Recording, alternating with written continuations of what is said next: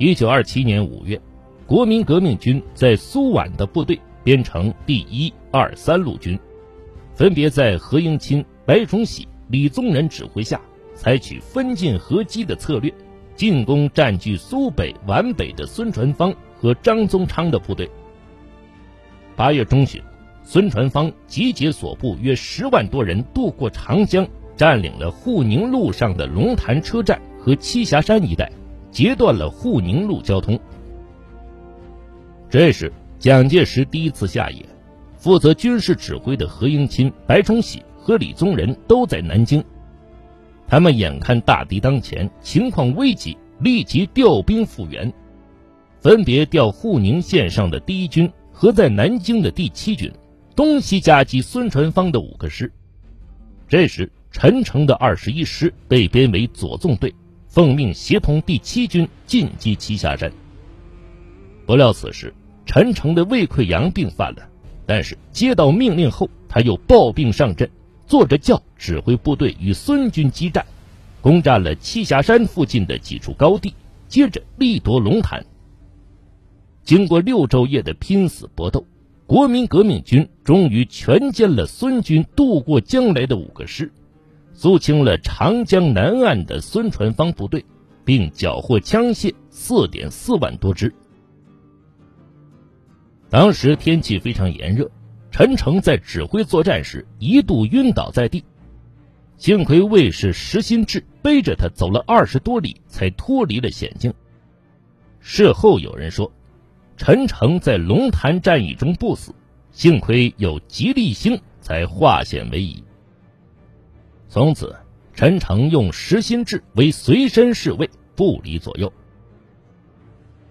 陈诚在龙潭战役中坐轿指挥的事儿被何应钦知道了，认为他太官僚，没有革命战斗精神，就给了陈诚一个处分，免除了他的师长职务。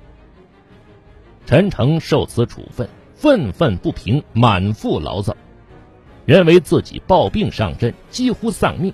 不但无功，反而受过，从内心里怨恨何应钦偏心。由此开始，他们俩之间产生了难以化解的嫌隙。一九二八年一月，蒋介石复任国民革命军总司令。四月，陈诚任总司令部警卫司令兼炮兵指挥官，指挥着五个步兵团和两个炮兵团。论实力，比一个军还雄厚。人们都说这是蒋介石在刻意培养陈诚。陈诚在四年多的时间里，由上尉特别官佐升到中将警卫司令。尤其是第三期炮兵队学生在他的炮兵连见习，第四期炮兵大队与他有师生关系，因此他与黄埔军校同学发生了紧密的联系。加上他又肯任用黄埔学生，这就成为他日后在蒋介石面前取得信任，在黄埔系中形成军事集团创造了有利条件。一年后，陈诚又升任十一师师长。蒋介石对各军师长的信任与否，往往是他们是否任用黄埔学生为转移。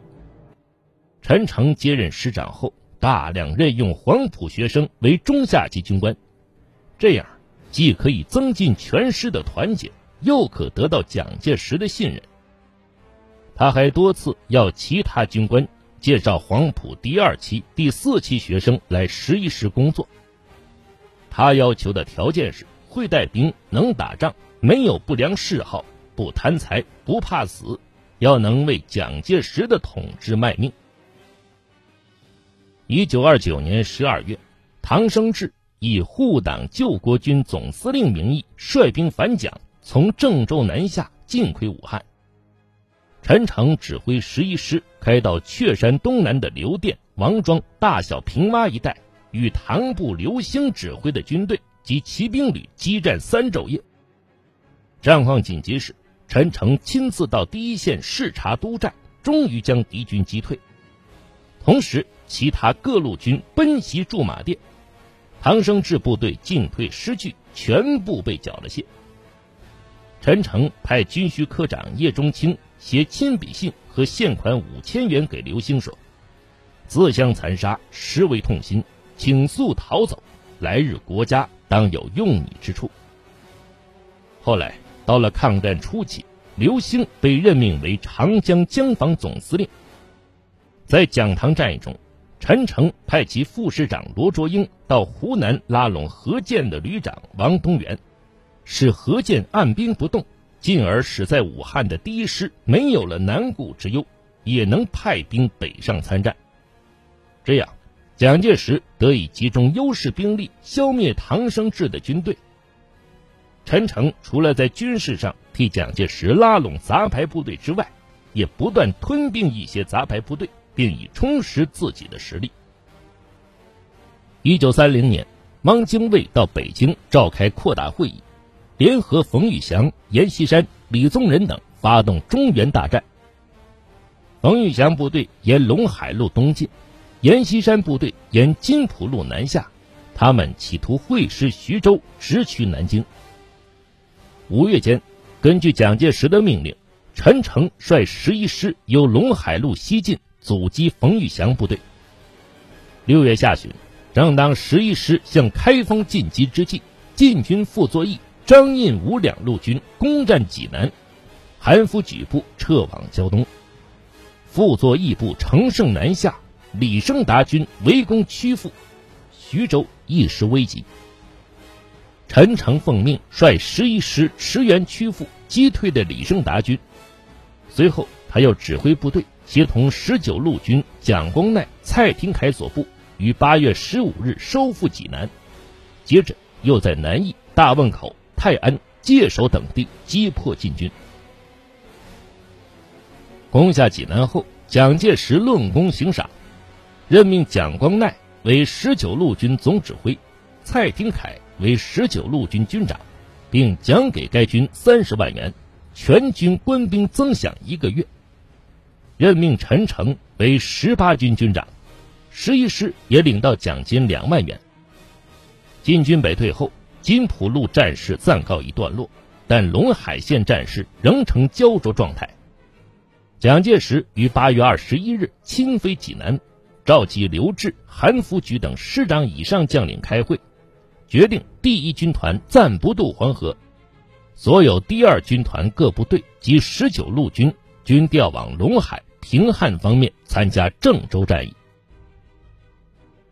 陈诚在同敌军作战中注重提倡艰苦奋斗精神，在津浦线上的追击途中，十一师独立旅一团迫击炮连因为连夜行军，官兵饥渴不堪，在临时休息的时候，该连连长舀一碗凉水喝了，并且对全连说：“大家喝碗凉水，继续前进吧。”于是士兵照他的样子喝了水，继续跟着行军。这件事一时传遍全师。陈诚对此事非常赞赏，在对官兵讲话时，经常提及艰苦奋斗的精神是军人的美德，勉励部下形成好作风。冯玉祥部队在陇海线上发动大规模攻势受挫后，蒋介石集中主力。加紧对陇海、平汉两线的进攻，使用锥形战术，大胆钻袭。他以两个师编成一个纵队，要求以郑州为目标，不顾一切地钻进去。陈诚、夏斗寅两师编为一个纵队，于九月六日开始总攻，从西华、雁翎和临颍、许昌的中间地区向北挺进。九月底。陈诚指挥部队推进到苇川附近，这时冯玉祥部队在郑州的外围阵地已经支离破碎。蒋介石命令各纵队急速攻击前进。陈诚督率十一师兼程猛进，在新郑东北薛店、谢庄附近击破冯玉祥一部兵力的抵抗，急速前进。陈诚为了抢先占领郑州，好向蒋介石报功。事先拟好了报捷的电报稿，只待填上时间就可用无线电发出。他特地派准尉副官石新志随萧乾率领的先锋团前进。萧团于十月六日前进到二里岗，击溃敌方的守卫部队后，跑步由南门进入郑州。这时已近黄昏，石新志看到占领郑州已成定局，便飞驰回到师部向陈诚报告。陈诚立即在电报稿上填上时间，向蒋介石报捷。这时，上官云相率领的四十七师沿平汉路西侧直趋荥阳，其便衣队在黄昏时一度搜索到郑州车站，因为听到二里岗方面有枪声，又撤走了，所以没有进入郑州。为此，上官云相非常后悔，大骂便衣队无能。没有抢得头功。蒋介石收到陈诚占领郑州的电报后，大喜过望，立刻发来二十万元奖金。陈诚为了表示自己不成功、不贪财，打电报给蒋介石说：“我部之所以首先占领郑州，上赖军座指挥有方，下靠官兵用命和有理协助之力，赏金不敢独受。”你分半数给四十七师，借机博取蒋介石的信任。这样，他既讨好了蒋介石，又拉了上官云相一把。十一师领到十万元赏金后，陈诚给官兵每人发了两元，这样大约用去四万元，其余用作公积金，创办了十八军南通残废军人工厂和吉安农场。以此收容残废军人和老弱士兵。中原大战结束后，陈诚仍任十八军军长兼十四师师长，周至柔任副师长。该军第十一师师长由罗卓英担任。全军住在武昌铁路线上整训，军部驻武昌。一九三一年五月。陈诚率领十八军前往江西抚州，参加对中央苏区红军的第三次围剿。但是因为不适应红军所擅长的游击战和运动战，始终没有遇见红军主力。该军奔袭了两个多月，虽然没有打仗，但肥的脱瘦，瘦的脱病，病的脱死，无比饥饿沮丧，于九月初撤到吉安。陈诚借机吞并杂牌，扩编部队。一九三一年九月十一日，韩德勤的五十二师在兴国的方石岭被红军打垮，除陈纯道的补充团留在吉安之外，两旅四个团损失殆尽。陈诚奉蒋介石的命令，接过五十二师番号，以十一师独立旅和十四师工程旅编成五十二师，自兼师长。李明任副师长，柳继明任参谋长。原五十二师残部编为独立团，由王作华任团长。原来由陈诚自兼的十四师师长由副师长周至柔升任，以霍传章任副师长。此外，陈诚还吞并了川军张英的五十九师等部，不断扩充自己的势力。十八军自一九三零年九月。陈诚任军长时只有一个师，到一九三二年十月，两年多的时间就扩充到五个师，即十一、十四、五十二、四十三和五十九师，共二十九个团。就这样，陈诚经过多年积累经营，在国民党军中形成了一个重要派系，世人称之为“土木系”。其中的“土”暗指十一军，“木”。暗指十八军。一九三三年一月，蒋介石再一次组织了兵力，以何应钦为剿共总司令，以蔡廷锴指挥的十九路军为左路，以于汉谋指挥的粤军为右路，以陈诚指挥的嫡系十二个师为中路，共五十万兵力，开始了对中央根据地的第四次围剿。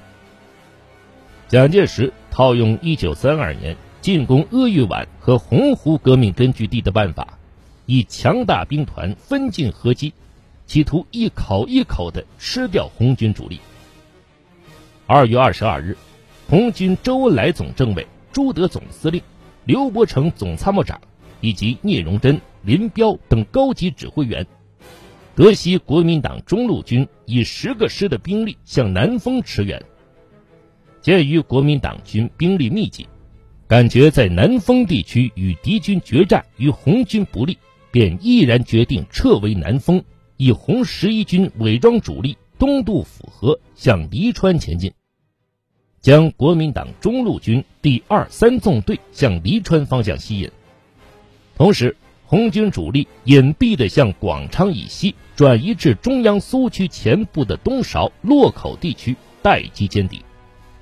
陈诚不知虚实，被红十一军行动所迷惑，遂以第二三纵队共七个师向黎川方向进攻，企图合击红一方面军于黎川、建宁地区；以第一纵队共三个师集中于宜黄地区，然后南出广昌、宁都，切断红军退路，袭击红军后方。